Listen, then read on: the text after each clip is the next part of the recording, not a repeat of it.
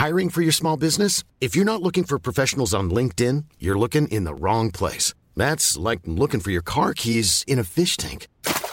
LinkedIn helps you hire professionals you can't find anywhere else, even those who aren't actively searching for a new job but might be open to the perfect role. In a given month, over 70% of LinkedIn users don't even visit other leading job sites. So start looking in the right place. With LinkedIn, you can hire professionals like a professional. Post your free job on linkedin.com slash people today.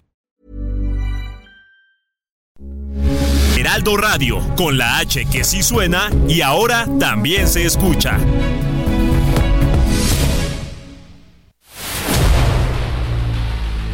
El dedo en la llaga. Había una vez un mundo en el que nadie creía.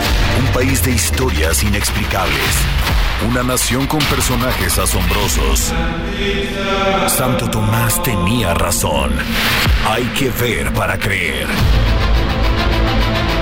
El México increíble, las verdades que duelen, la voz de los que callan, el dedo en la llaga. Infórmate, diviértete, enójate y vuelve a empezar. El Heraldo Radio presenta El Dedo en la Llaga con Adriana Delgado. Por si no hay mañana, don Pepe Carreño.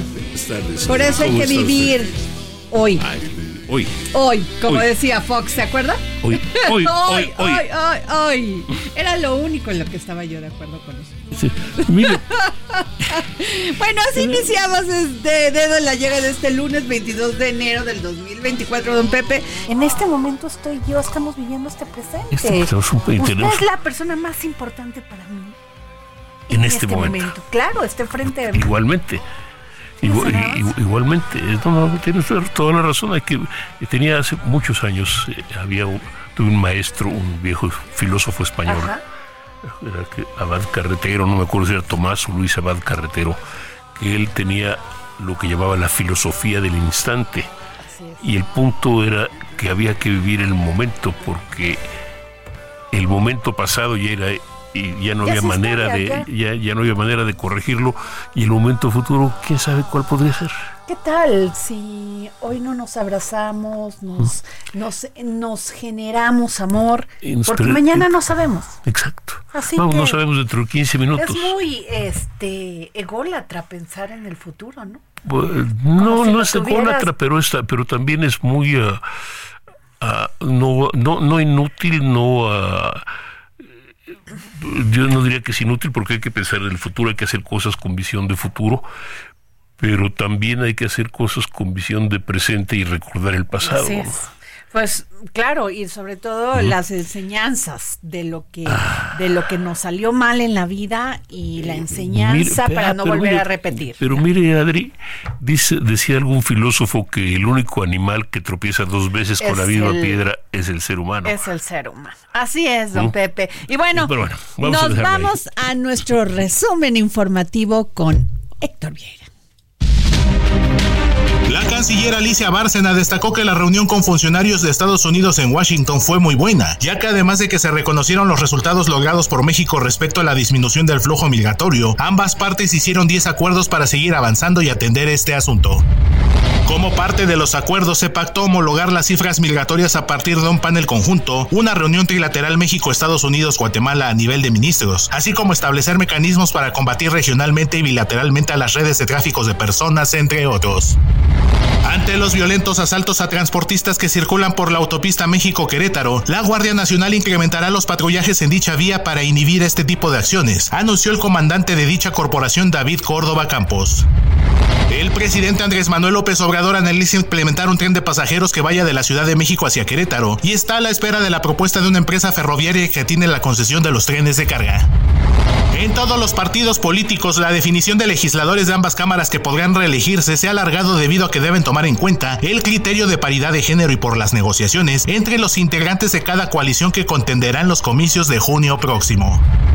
Ni Morena, ni aliados, ni PAN, PRI, PRD han definido qué diputados podrán reelegirse y en el caso del Senado, de los 88 que se inscribieron en el INE, solo 8 lograron ya la nominación de sus partidos para contender por una elección sucesiva. Algunos ya fueron eliminados, entre ellos 13 de Morena y 6 priistas.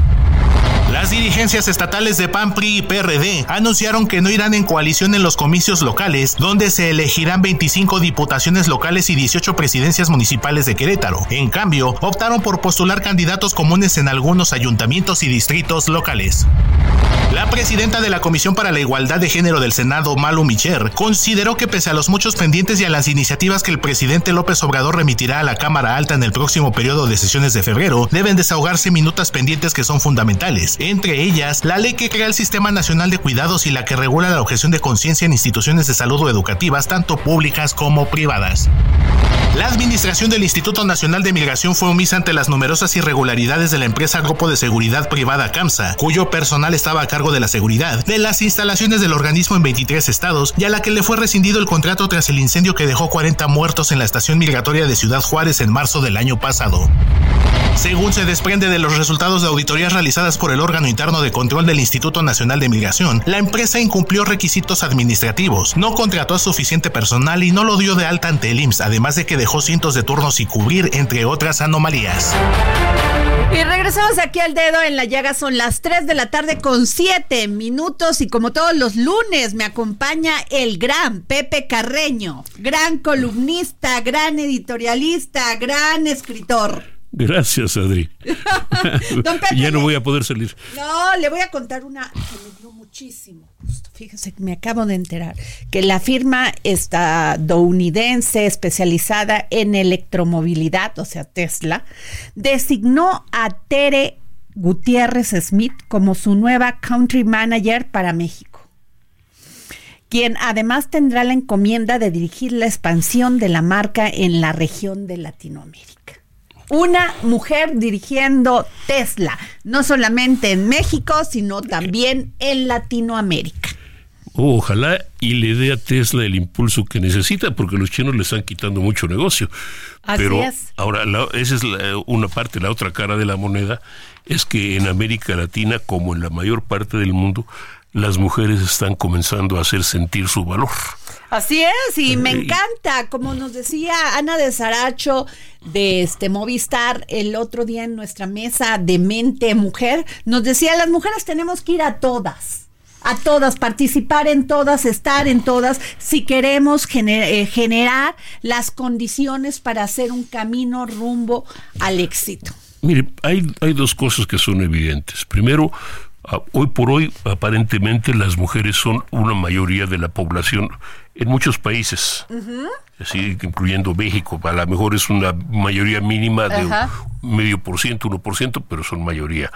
Y a mí lo que me llama la atención es el creciente número de mujeres en instituciones de enseñanza superior. Claro. Por las razones que usted, que usted quiera, de que los hombres abandonan, quieren ser raperos, estrellas de fútbol o qué sé yo, o porque tienen que trabajar para sostener a, familias, las mujeres son las que se están graduando, las mujeres son las que están llegando y que están en cada vez más campos de gobierno, de ciencia, de cultura. Si se hubiese permitido desde hace muchos años. Mire, eh, o eso, eso, perdón, eso eh, ciertamente sería deseable, hubiera sido deseable. Las condiciones, sin embargo, sociales y, digamos la sociedad misma, la cultura misma no lo permitió durante muchos siglos. Las cosas no están dándose por milagro, no se están dando así simplemente. Eh, no va a ser un camino, un camino fácil, ni va a ser un, un, camino que termine mañana. Es un camino que todavía va a tardar algo. Qué bueno. Y además se está dando. Pero ya está, pero ya está en el camino. Claro. Y eso me parece perfecto. Ahora, eventualmente habrá que pensar en la liberación del hombre, porque como se van a tener que aprender, vamos a tener que aprender a los hombres a estudiar y a trabajar y a, hacernos valer. Así es, don Pepe. Bueno, este, ya tengo en la línea a Sonia Garza González, don Pepe, que es presidenta nacional de la Asociación Mexicana de Mujeres Jefas de Empresa y pues la, ella presentó los principales ejes del plan de trabajo de esta asociación en el 2024 y las acciones de apoyo para generadoras de economía y bienestar social para el desarrollo de las familias. Este Sonia, ¿cómo está? Muy contenta de estar aquí con ustedes, Adriana, don Pepe Carreño, qué honor estar aquí en su programa y muy contenta de que den este espacio a las mujeres, hablando de mujeres y sobre todo de la importancia que tenemos, ¿no? Al ser la mayoría del, del país. Así es. ¿Cuáles son estas acciones, mi querida Sonia Garza González, que van a implementar? Mira, las acciones que vamos a implementar primero y una de las más importantes es la digitalización de las mujeres. Lamentablemente las mujeres operamos en la informalidad por la falta de tiempo. Las mujeres, este, se nos ha dicho culturalmente que nos corresponden las tareas del hogar, y del trabajo no remunerado. Esto nos ha limitado en nuestro crecimiento y es por eso que vamos a, impulsar la digitalización para que a través de cualquier espacio donde estén y en el momento en donde estén puedan generar economía para el bienestar de las familias. Eso es muy importante. Este, otra cosa muy importante es la ecosustentabilidad. Es muy importante que cuidemos este nuestro planeta, que cuidemos y eduquemos a las futuras generaciones, porque pues nos estamos eh, terminando eh, todos los recursos que tenemos. Eso es muy importante. Y además, este, eh, lo que estamos haciendo es creando incubadoras para que las que están en la informalidad se formalicen y las que ya tienen un negocio lo puedan acelerar a través de la capacitación. Entonces estamos muy comprometidas con las mujeres, la AMGE apoya a las mujeres y como bien dijeron, ahora queremos ser protagonistas porque somos la mayoría las que estamos en el cuerpo docente de las universidades, pero también de las estudiantes, y eso es muy importante. Las mujeres nos estamos preparando. Así es, Sonia, y qué interesante que, que este, usted como presidenta nacional de la Asociación Mexicana de Mujeres Jefas de Empresa, pues nos los dé a conocer, porque sencillamente eh, muchas veces estuvo poco visibilizado el tema del trabajo de las mujeres. Definitivamente, nosotros tenemos un, trabajo muy importante en la agenda económica y sobre todo eh, lo que queremos es darle visibilidad a, la, a todas las aportaciones económicas que hacemos las mujeres en cualquier área donde nos desarrollemos, aún en el trabajo no remunerado. Si nosotros lo tomáramos en consideración, este, pues sería un trabajo pues muy importante, ¿verdad? Porque a través de eso también, pues los hombres han podido desarrollarse plenamente sabiendo que la mujer en la casa, pues al, cuidado de, la, de los, del hogar y de los hijos, de la educación de los hijos, pues ellos pueden seguir creciendo. Pero ahora las mujeres también queremos eh, crecer porque pues lamentablemente las condiciones ya no son las mismas y las mujeres nos hemos eh, preocupado por, por, por emprender y, y, por eso lanzamos un libro con 112 historias de mujeres de cómo logramos emprender en esta situación, en estas circunstancias, donde el dinero con el que iniciamos, pues es el dinero de la familia, donde somos pues las más pobres de la población y, y esa responsabilidad que tenemos de pues seguir eh, generando bienestar para nuestros hijos. Don Pepe. Sonia, disculpe, yo recuerdo, eh, si la AMG es una organización bastante antigua, ya tiene 40 o 50 años hasta donde yo sé. Y ahora mi pregunta es, en este sentido, es... Uh, ¿Tiene usted una idea de cuántas familias mexicanas son encabezadas por mujeres? ¿Qué implican las mujeres para la economía nacional? Fíjese, el, el, el el 39% de según las cifras del INEGI, o sea, el 39% de los negocios son operados por mujeres. La asociación tiene 58 años de impulsar la, agenda económica de las mujeres eh, por una cuestión muy importante. Creemos que a través del impulso a que las mujeres generen economía, se pueden erradicar muchos de los problemas sociales que tenemos, como la violencia, como la drogadicción en nuestros hijos y por eso nosotros le apostamos a la digitalización, para que no tengan que salir de casa para emprender. Muy bien, pues yo le agradezco Sonia eh, Garza González, presidenta nacional de la Asociación Mexicana de Mujeres Jefas de Empresa, AMGE, que nos haya tomado usted la llamada. Gracias. Al contrario, es un honor, Adriana y don Pepe, un gusto estar con ustedes y gracias por el espacio. Gracias. Bueno, pues otra vez en Guanajuato, don Pepe, después de lo que vimos, esta, este asesinato cruel, vil de estos jóvenes en Salvatierra, pues le cuento que la madre buscadora Lorenza Cano Flores fue secuestrada en Salamanca, Guanajuato, y sus familiares asesinados el pasado 15 de enero. Hombres armados se llevaron de su casa a la buscadora Lorenza Cano Flores, su hijo Miguel Ángel Martínez Cano y su esposo Miguel Ángel Martínez Vargas fueron asesinados a tiros cuando la trataban de defender. Y perdón que se los diga en este tono, es que no es posible, Guanajuato es la tierra de nadie, don Pepe. Mire, lo que no es posible es, vamos, infortunadamente es posible, pero ahí está, es feminicidios, es el trato a las mujeres buscadoras, la forma en que el, gobierno... ¿Y el, gobierno, no dice nada, no, pasa Ni de feminicidios ni de nada. ¿Cómo se llama? Del gobierno. infortunadamente, eso no debería ocurrir. Tengo la línea Alma Lilia Tapia, integrante del colectivo Salamanca Unidos, buscando desaparecidos en Guanajuato. Alma Lilia, ¿cómo está? Buenas tardes. Gracias por tomarnos la llamada. Sí, gracias por su este, atención y bueno, pues aquí estamos a la orden. es terrible el grado de indefensión que están en el que están ustedes este, además de todo lo que ya están sufriendo, buscando a sus familiares, a sus hijos, a sus hijas, y todavía pasa esto. ¿Y qué les dice el gobierno del estado? ¿Qué les dice el gobierno federal? Pues hoy a ocho días de que se llevaron a, Lorenza, aún no tenemos nada, no sabemos nada de ella.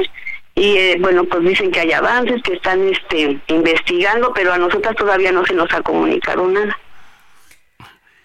cuando trataban de, de, este, de secuestrar a Lorena, mataron, asesinaron a su hijo Miguel Ángel Martínez y a su esposo Miguel Ángel Martínez. Bueno, eso es lo que nosotras este, nos dicen, ¿verdad? Que no sabemos bien en sí cómo estuvo el móvil, de cómo entran y si es lo primero que la llevan. No sabemos bien. Lo que sí sabemos que ese día mataron a las dos personas, este, al esposo, a su hijo, y en la noche el lunes y nosotras hasta el martes muy temprano nos dicen que también se la llevaron a ella y ya nos fue que nosotros empezamos a pues activarnos su búsqueda inmediata con protección de vida. ¿Qué les está diciendo la Fiscalía del Estado de Guanajuato? Ellos me están diciendo que están trabajando Sí, que no sé, parece que hoy o mañana, no sé qué día van a tener una reunión con también las el municipio aquí en Salamanca, que es el que no nos ha dado apoyo, a ver qué pueden hacer, porque de verdad tenemos que trabajar, ¿no? entre los tres deben de trabajar en este tema. Ah, ¿Hay alguna idea, tiene alguna idea de, de quién la secuestró?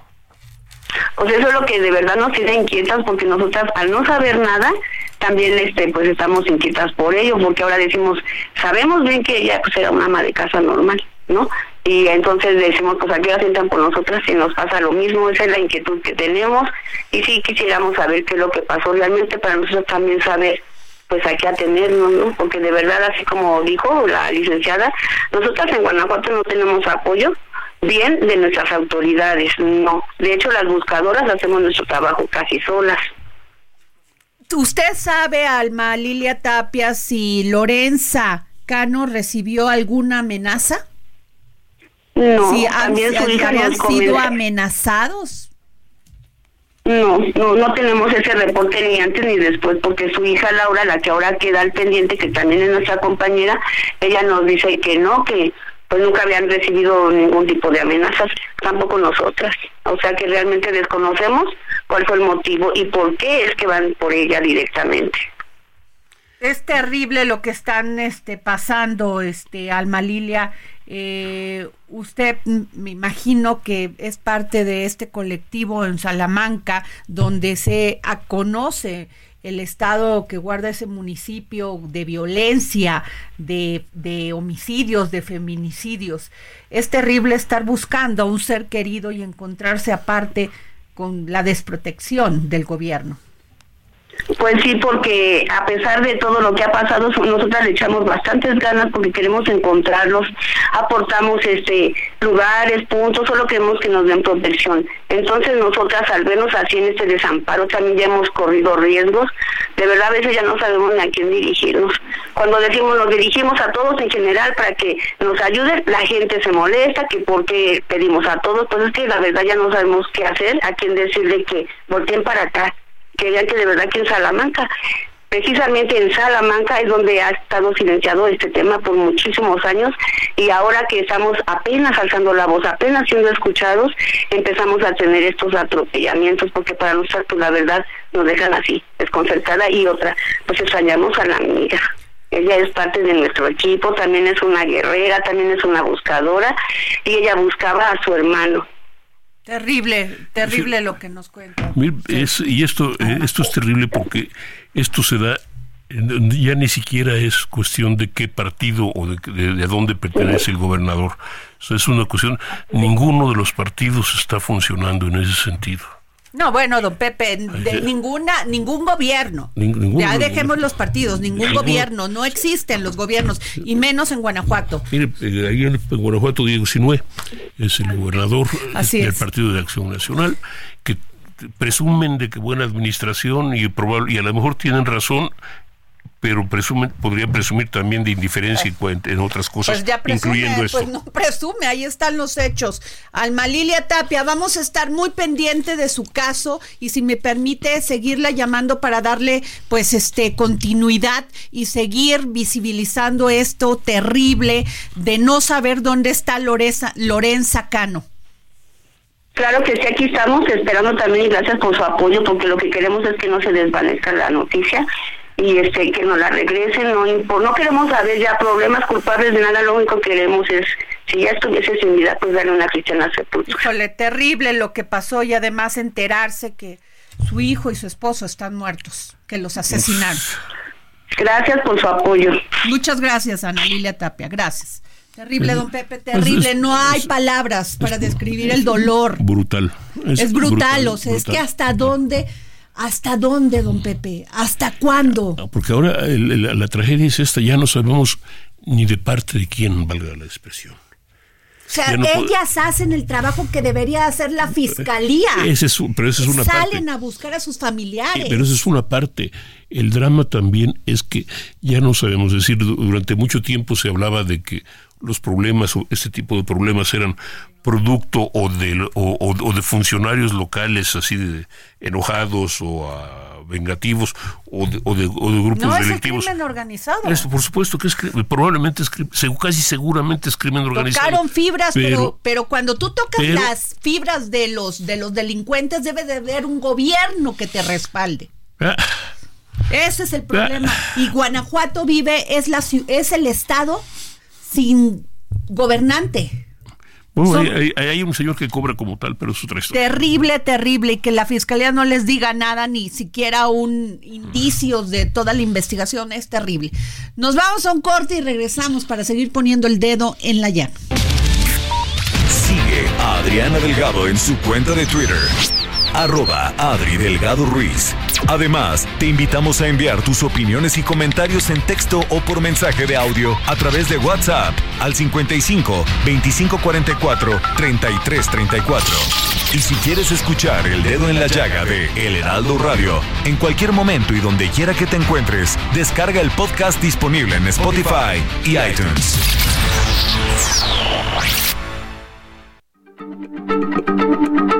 Heraldo Radio, la H se lee, se comparte, se ve y ahora también se escucha.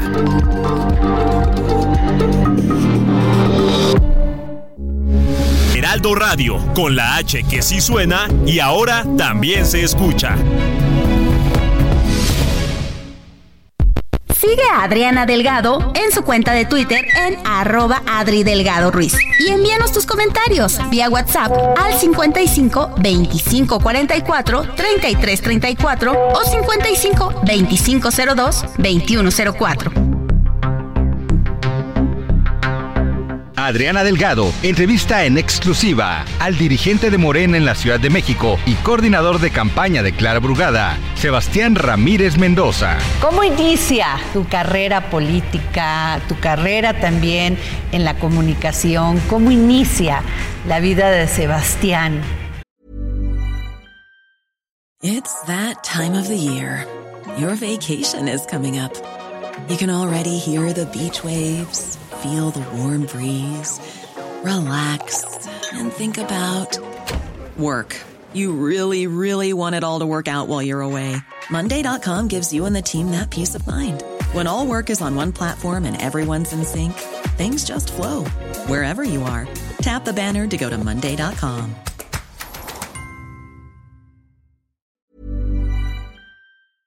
En esta lucha de Morena. Pues en realidad yo me volví un activista de derechos humanos desde muy chavo, como a los 15 años. Me empecé a involucrar con procesos de educación popular, etc. Y yo era simpatizante de, de Andrés Manuel Obrador. Yo siempre digo que mi primer voto me lo robó Calderón en el 18, en el, do, en el 6, cuando yo tenía 18 años. Eh, y yo no me involucré en ningún partido político. Me involucro hasta que él convoca a conformar Morena. Ahí es cuando ya decido, pues, ya meterme a la política formal. Yo la veía así como muchos ciudadanos desde lejos, con recelo. Pero cuando, cuando pues, sucede todo el gobierno de Peña Nieto, el 132, todo eso, Andrés Manuel convoca a formar Morena y yo soy pues, uno de los millones de ciudadanos que no hacíamos política tradicional que dijimos, pues vámonos a meter para ayudarle a lograr una transformación en el país. Jueves, 10.30 de la noche, El Dedo en la Llaga, Heraldo Televisión. Bueno, ya hace un momento eh, este, hablamos con Alma Lilia Tapia, integrante del colectivo Salamanca Unidos, buscando desaparecidos en Guanajuato, porque el pasado 15 de enero, don Pepe, vuelve a repetir la información para aquellos que nos están escuchando en este momento, hombres armados se llevaron de su casa a la buscadora Lorenza Cano Flores, su hijo Miguel Ángel Martínez Cano y su esposo Miguel Ángel Martínez Vargas fueron asesinados a tiros cuando la trataban de defender y por eso este, teníamos en la línea Alma Lilia Tapia. Y en este momento la Fiscalía General de, del Estado de Guanajuato detiene a dos presuntos implicados en la desaparición de la buscadora Lorenza Cano y en el asesinato de su esposo e hijo. Tenemos el audio. La Fiscalía de Guanajuato ha logrado la captura de los presuntos autores de la desaparición de Lorenza N. y de los homicidios de su esposo e hijo, en hechos registrados la noche del 15 de enero del año en curso en la ciudad de Salamanca. Los imputados fueron identificados como José Adrián N., alias El Adri, y José Iván N., alias El Güero Pericles. La Fiscalía obtuvo orden de aprehensión en su contra y a través de los agentes de investigación criminal logró su captura por los delitos de desaparición cometida por particulares y homicidio calificado.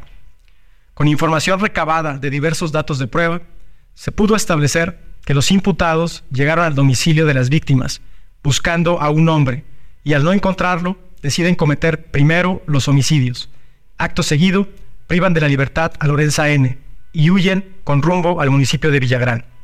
Los trabajos de búsqueda para localizar a la víctima desaparecida continúan de manera permanente, así como las indagatorias para detener al resto de los participantes. Se brindará mayor información conforme al desarrollo de las audiencias donde se resolverá la situación jurídica de los imputados. Bueno, pues esto lo dijo el maestro Israel Aguado Silva, fiscal regional B de, de Guanajuato. Pues, ¿qué le puedo decir? Ahí me, me llaman la atención muchas cosas, ¿no? Incluyendo el hecho de que llegan buscando un hombre, se llevan un, asesinan a dos hombres y se llevan a una mujer. Me, y primero los asesina, no como este, o sea, las, lo los asesina al hijo y al padre, al hijo de, de, Lorenza y a su esposo, perdón, y este, y después se las, la secuestran a ella. Pero llegaron buscando un hombre. Híjole, está muy raro, está muy, muy raro, sí. Está mucho, muy raro. Y bueno, este, ¿qué les cuento? Que en el nuevo episodio del podcast de la doctora Claudia Sheinbaum, que se publica cada lunes en plataformas de streaming y su canal de YouTube, la doctora Sheinbaum escaló hacia la cima. O sea, Claudia Sheinbaum alcanzó nuevas alturas en la utopía Tezontli, desafiando un muro de 10 metros con la compañía de Nancy Tapia, química y madre de familia. Este, en este episodio, pues Claudia Sheinbaum exhibió su destreza al subir y bajar con habilidades notables. Yo no sabía que escalaba, subrayando así sus logros más allá del muro al haber sido madre y terminar su carrera universitaria. No se pierdan el podcast. Hay que escucharlo, hay que saber, hay que conocer de nuestros, de nuestras candidatas. Eh, hablando de mujeres, ¿no? Esto es eh, mujeres, eh, el hecho de que para bien, eh, de, que de cualquier manera, aparentemente para cualquiera sea el resultado de las próximas elecciones, vamos a ser gobernados por una mujer. Así es. Eso, eso es, bien importante. Creo que es algo que no podemos ni debemos soslayar En, en todos los sentidos. Totalmente de acuerdo, don Pepe. Bueno, y este Claudia Juárez, don Pepe, nos preparó una nota muy importante sobre qué son las intercampañas. Terminaron las precampañas y desde el pasado 19 de enero y hasta el próximo 29 de febrero se estableció el periodo conocido como intercampaña, tiempo que el Instituto Nacional Electoral otorga a los partidos políticos para que se resuelvan sus posibles diferencias sobre la selección interna de sus candidatos. Esto es, una vez concluidas las precampañas, es decir, las reuniones públicas, asambleas y en general aquellos eventos en los que los aspirantes a una candidatura se dirigen a los afiliados y simpatizantes con el objetivo de obtener su respaldo para ser postulados como candidatos a un cargo de elección popular, entonces inicia el periodo de intercampaña. Durante esta etapa el INE revisa el cumplimiento de requisitos de las solicitudes de registro de las postulaciones para así asegurar la equidad en la contienda electoral del próximo 2 de junio. Si bien se trata de una fase del proceso electoral 2024, no quiere decir que los aspirantes a un cargo de elección popular puedan hacer lo que quieran. Por el contrario, y en teoría, deben cuidar lo que dicen y hacen para no incurrir en actos anticipados de campaña y poner en riesgo sus registros. Pues bueno, esta fue la nota de, Claudia Juárez. Eh, el asunto es que pues, vienen violando la ley electoral desde hace tres años, ¿verdad? Pues espero que se porten bien en estos días que van a hacer la intercampaña. Aunque sea, por descanso, ¿no? Así es, don Pepe. Y bueno, este, ya te tengo la línea a Carla Humphrey Jordan, el consejera electoral del INE. Carla, gracias por tomarnos la llamada para el dedo en la llaga. Hola, al contrario, es un gusto saludarles y también a su audiencia. Carla, eh, a ver, eh, tenemos aquí hemos este en el dedo en la llaga nos hemos dado la tarea de hablar con con los representantes del INE en cada estado y a todos les hemos estado preguntando cuáles son las condiciones que ustedes ven para llevar este proceso electoral del 2 de junio. Salamanca, en, te voy a mencionar un estado, Guanajuato, que es la tierra de nadie donde secuestran a madres buscadoras, asesinan a jóvenes, ¿Tú crees que en ese estado se puedan llevar eh, esta, este proceso electoral de manera pacífica y sobre todo respetando el voto de cada ciudadano? Porque los ciudadanos, Carla, tienen miedo, tienen miedo de salir a votar, tienen miedo de salir a las calles. Bueno, a ver, en el país hay distintas condiciones de seguridad en diversas entidades federativas. Esas obviamente no son competencia de la autoridad electoral.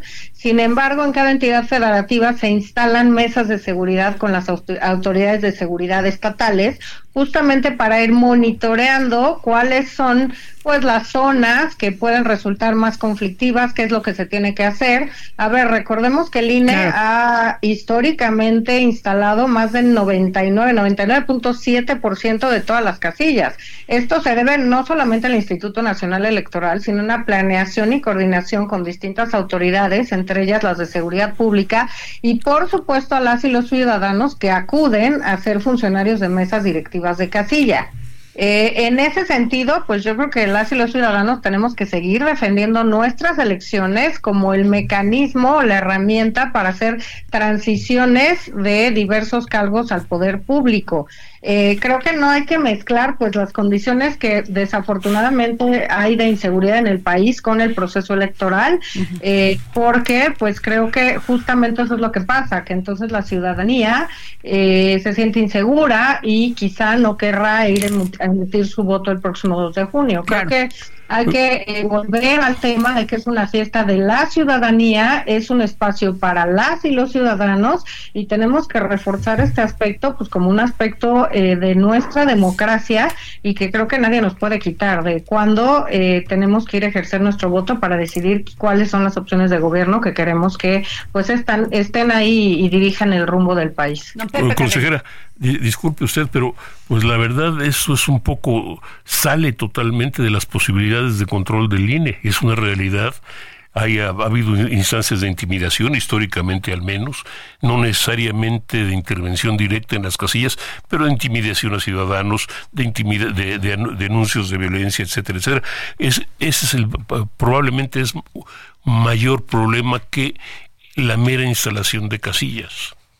Pues sí, pero como bien lo señalas, eh, esa no es responsabilidad del Instituto Nacional Electoral. El INE no es instancia en seguridad pública, el INE se tiene que coordinar con estas instancias. Estamos ya trabajando a nivel federal y de las entidades federativas precisamente para de la mano tenemos que hacer varias cosas, desde ir a tocar a la casa de casi 13 eh, millones de hogares para tener a 1.5 millones de ciudadanas y de ciudadanos capacitados, después entregar todos los materiales electorales y las boletas y después instalar las casillas. ¿Qué quiero decir? No somos ajenos a las condiciones de seguridad que están en el país, pero nosotros tenemos que hacer lo que a nosotros nos corresponde, que es organizar elecciones. Eh, y ustedes pueden presionar, pueden hablar, pueden decirle al gobierno federal las circunstancias que encuentran. ¿Hasta dónde llega esa presión, Carla, para, para trabajar conjuntamente con el gobierno federal y los gobiernos estatales? Ya están instaladas la mesa a nivel federal desde diciembre del año pasado y las de distintas entidades federativas depende cómo va avanzando el proceso electoral. A estas alturas, pues los últimos entidades que entraron en el proceso fueron Chiapas y la Ciudad de México, en las demás ya están instaladas estas mesas y en estas mesas, por supuesto, instancias de gobierno, de seguridad nacional, Guardia Nacional, Marina, Instituto Nacional Electoral y se van evaluando de manera conjunta cómo se van dando todas las acciones en esos territorios de cara a los procesos electorales. Eh, también a darle, eh, si es necesario, cobertura o seguridad a, a nuestros capacitadores asistentes electorales para ir a cada uno de los domicilios, estos recorridos para que eh, pues de manera coordinada y también con eh, apoyo de estas instancias de seguridad se distribuya todo el material electoral y las boletas electorales y obviamente la instalación de las casillas.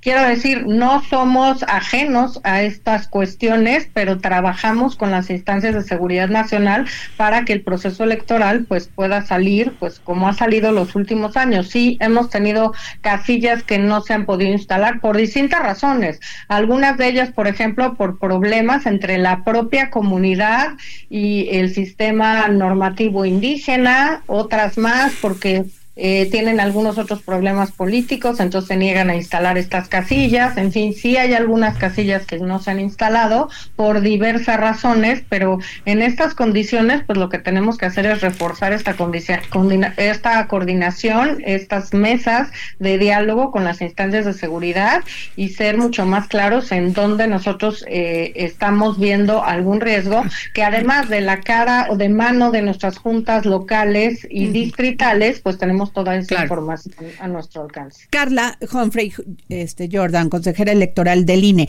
Carla, eh, eh, eh, cuando van, ya vienen los registros de los candidatos a diversos puestos de elección popular, ¿hasta dónde el, el INE tiene, tiene esas, esas garras para fiscalizar y, e investigar a estos candidatos, porque eh, bien recuerdo que tú has sido quien ha este, luchado porque aquellas personas que son este, violentadoras de mujeres, pues este, estén excluidos de participar en este proceso. Pues sí, como bien lo señalas, hay, bueno, dos temas relevantes. La fiscalización, la no entrega de informes de precampaña, pues tiene sanciones, están en la ley.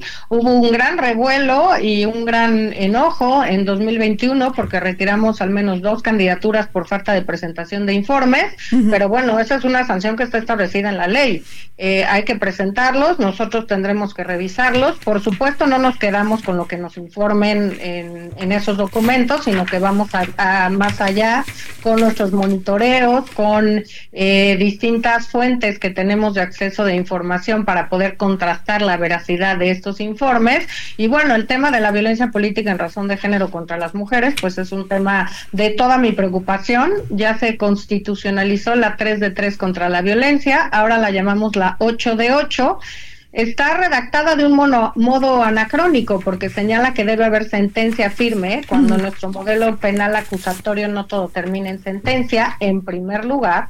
Y en segundo lugar, pues me parece que lo que tenemos que hacer es, si ya en 2021 revisamos que no hubiera eh, violentadores eh, a nivel de varias entidades federativas y a nivel federal, pues ahora obviamente ya es una obligación constitucional, es de obligación inmediata, no hay que esperar, así lo dice el transitorio.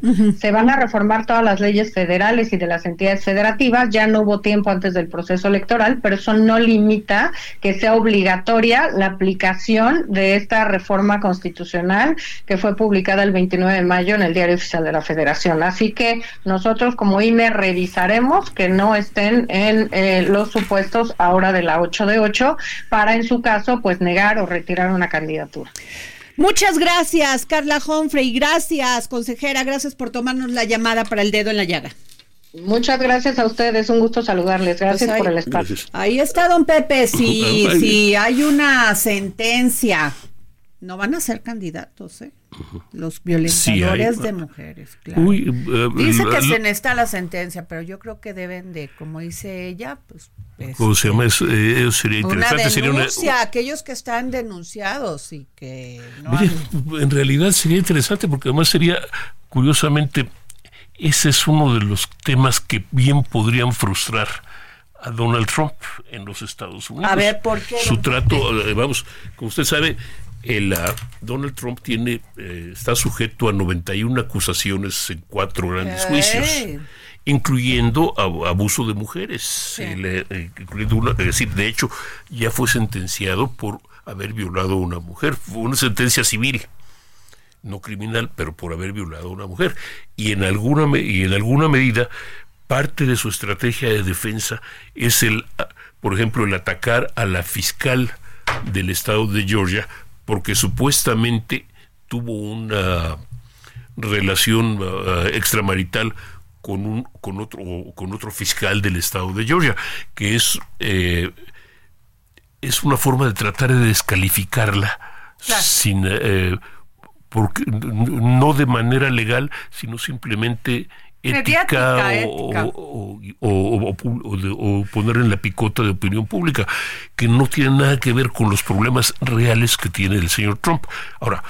O sea, descalifica a fiscal porque tiene un amorío con otro fiscal de otro estado o del mismo estado. O del mismo estado. Ok, ¿y eso está permitido en, la, en las leyes de Estados Unidos? No es que se permita o no se permita, eso es infortunadamente o afortunadamente una condición humana. Las condiciones de ese, pero el que ella haya tenido una relación con un fiscal o con otro abogado de la misma corte no, no la descalifica necesariamente en su ah, carácter de funcionaria. Claro o en su carácter de, de, figura legal. Es, eh, eh, es, pero sí la descalifica o sí la pone en problemas ante la opinión pública, porque sí la exhibe o como tramposa o como lo que sea. Pero lo grave de este tema es que el señor Trump ha sido señalado por años, no es, no es de ahora, ha sido señalado por años como un hombre responsable así de literalmente de, de, fraudes. Es un violentador de las Además es un violentador de lo de Miss Universo con esta niña Machado que lo acusó, lo denunció, donde este le dijo estás gorda, no puedes estar aquí y que, que, le, que la agredía este, directamente sobre su físico. Sí, no, no, y, tiene otras, ¿no? Tiene muchísimas otras. Acuérdese que el famoso, aquella famosa conversación con un locutor, con un presentador de televisión importante también de la, creo que la NBC o la ABC de, este, la, de, los Estados Unidos, en donde presumía de la forma en que eh, trataba a las mujeres gracias a que era una personalidad pública, no gracias a su a su a su popularidad como conductor de un programa aquel de el, el empresario uno, uno, ese tipo. Entonces es si esto llegara a darse en México, eh, Pero usted cree que pueda que Donald Trump esté en ese en esa en esa hilito muy delgado de que sí lo puedan bajar de la candidatura por, este, esta sentencia civil y las acusaciones sobre, sobre violación? Pero acuérdense que las acusaciones de esas son solo una parte. Hay acusaciones por su participación en los motines o su aparentemente incitación de la violencia. Eso es gravísimo. Creo que ese es el que va a pesar más. El, ¿eh? ese, es el, de atacar el Capitolio. El, ataque al Capitolio, el mal manejo de documentos secretos del, eh, sí, que tenía documentos este, confidenciales en su casa en Mar del Lago. No, en el baño de su casa en Mar, Mar, Lago el, ah, y, y otros. Entonces ahora, en lo que está tratando el señor Trump es de atemorizar o de acorralar, valga la expresión, al sistema judicial de Estados Unidos. Está acusándolos de todo tipo de, fechorías, acusándolos de excederse en sus, eh, en sus ah, funciones, acusándolos de... Uh, incluso amenazando con la posibilidad de violencia. Oye, oiga, don Pepe, ¿y por qué Donald Trump tiene el apoyo de los latinoamericanos, de mm, mm. todos aquellos que van de migrantes y que fueron de migrantes hace muchos años atrás y que ahora es ese voto latino el que le da no, no, los no, perdón permite usted me pregunta yo, yo lo respondo. Mire vamos a ver. Para empezar los latinos no son un bloque único. El, de los latinos hay alrededor de un, para empezar, hay un 60% o algo así que son de origen mexicano que llegaron allá específicamente por razones económicas. Es lo que sí. Ahora, tiene usted un bloque de cubanos estadounidenses, tiene usted un bloque de salvadoreños, de personas de origen hondureño o venezolanos más recientemente, que llegaron por una combinación tanto de cuestiones económicas como sociales y también muy importante por cuestiones políticas por desacuerdos políticos. Entonces, muchos de ellos son también ahora se han convertido a, grupos profundamente religiosos de corte protestante o evangélico, si lo quiere decir de esa forma, y en esos grupos hay también, el señor Trump es considerado Uh, por lo menos en alguna fracción de esos grupos, es considerado literalmente como un enviado divino para corregir a la, situación de los Estados Unidos. Entonces, combine anticomunismo, pues ya no una forma racional, sino hasta, hasta irracional, si quiere. Uh, una cuestión de fe de que los Estados Unidos son un país hecho por Dios y que Dios se va a encargar de, de, cuidarlo y que el enviado imperfecto, como sea, es, es Donald Trump. El, ah, ahí, le va este dato del Angeles Times. Más votantes latinos apoyaron a Trump en el 2020 que en el 2016, según sí, sí, sí, sí, sí, No entiendo, eso es lo que le pregunto. Pero, ¿Qué el voto latino? Eh, mire, pero, la mayoría del voto latino sigue siendo a favor de los demócratas todavía. Ahora, es decir, esto no se produce en un vacío. Hay, acuérdese que hay también, hay también una imagen o una idea de que los demócratas no están funcionando en términos de, ah, de la economía, que eso es importante es decir, para bien o para mal, esa es la imagen. Segundo lugar, también es cierto, hay que señalar que los republicanos hablan de una cuestión de ley, se, se plantean una cuestión de ley y orden, una cuestión de eh, primero tenemos que hacernos cargo de nosotros mismos, por lo menos es la, la retórica, y hay muchos latinos que, que, están de acuerdo. Ahora, hay 45, hay alrededor de 40, millones de latinos que no son inmigrantes, son gente nacida en los Estados Unidos, que ya son, son latinos, pero son sobre todo estadounidenses, y su fórmula de pensar, su manera de pensar, está más adecuada o más conformada a los Estados Unidos que, que al origen de sus padres o de sus abuelos. Es, es, simple. ya son otros estadounidenses, aunque se apelliden Fernández. Claro, entiendo, pero finalmente su, origen es latino. Sí, pero eso de, Son de padres que cruzaron también hace... Eh, hace 100 años o 40 años o 20 años, pero ya, no, ya, ya no es lo mismo, ya no se puede hablar del voto latino de esa pues manera. Yo me acuerdo de esta frase que decía Ricky Martin eh, hace en el 2020, dice, muy triste por latinos que apoyan a Trump. Es, es otro negocio. Así es. Bueno, eso fue todo aquí en el dedo en la, en la llaga. Gracias, don Pepe Carreño. Adri. Nos escuchamos mañana.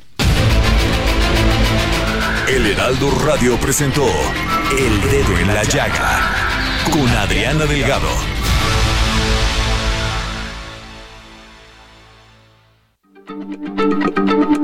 Heraldo Radio, la H se lee, se comparte, se ve y ahora también se escucha.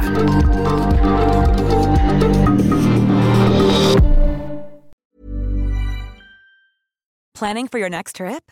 Elevate your travel style with Quince. Quince has all the jet setting essentials you'll want for your next getaway, like European linen, premium luggage options, buttery soft Italian leather bags, and so much more. And is all priced at 50 to 80% less than similar brands. Plus, Quince only works with factories that use safe and ethical manufacturing practices. Pack your bags with high-quality essentials you'll be wearing for vacations to come with Quince. Go to quince.com/pack for free shipping and 365-day returns.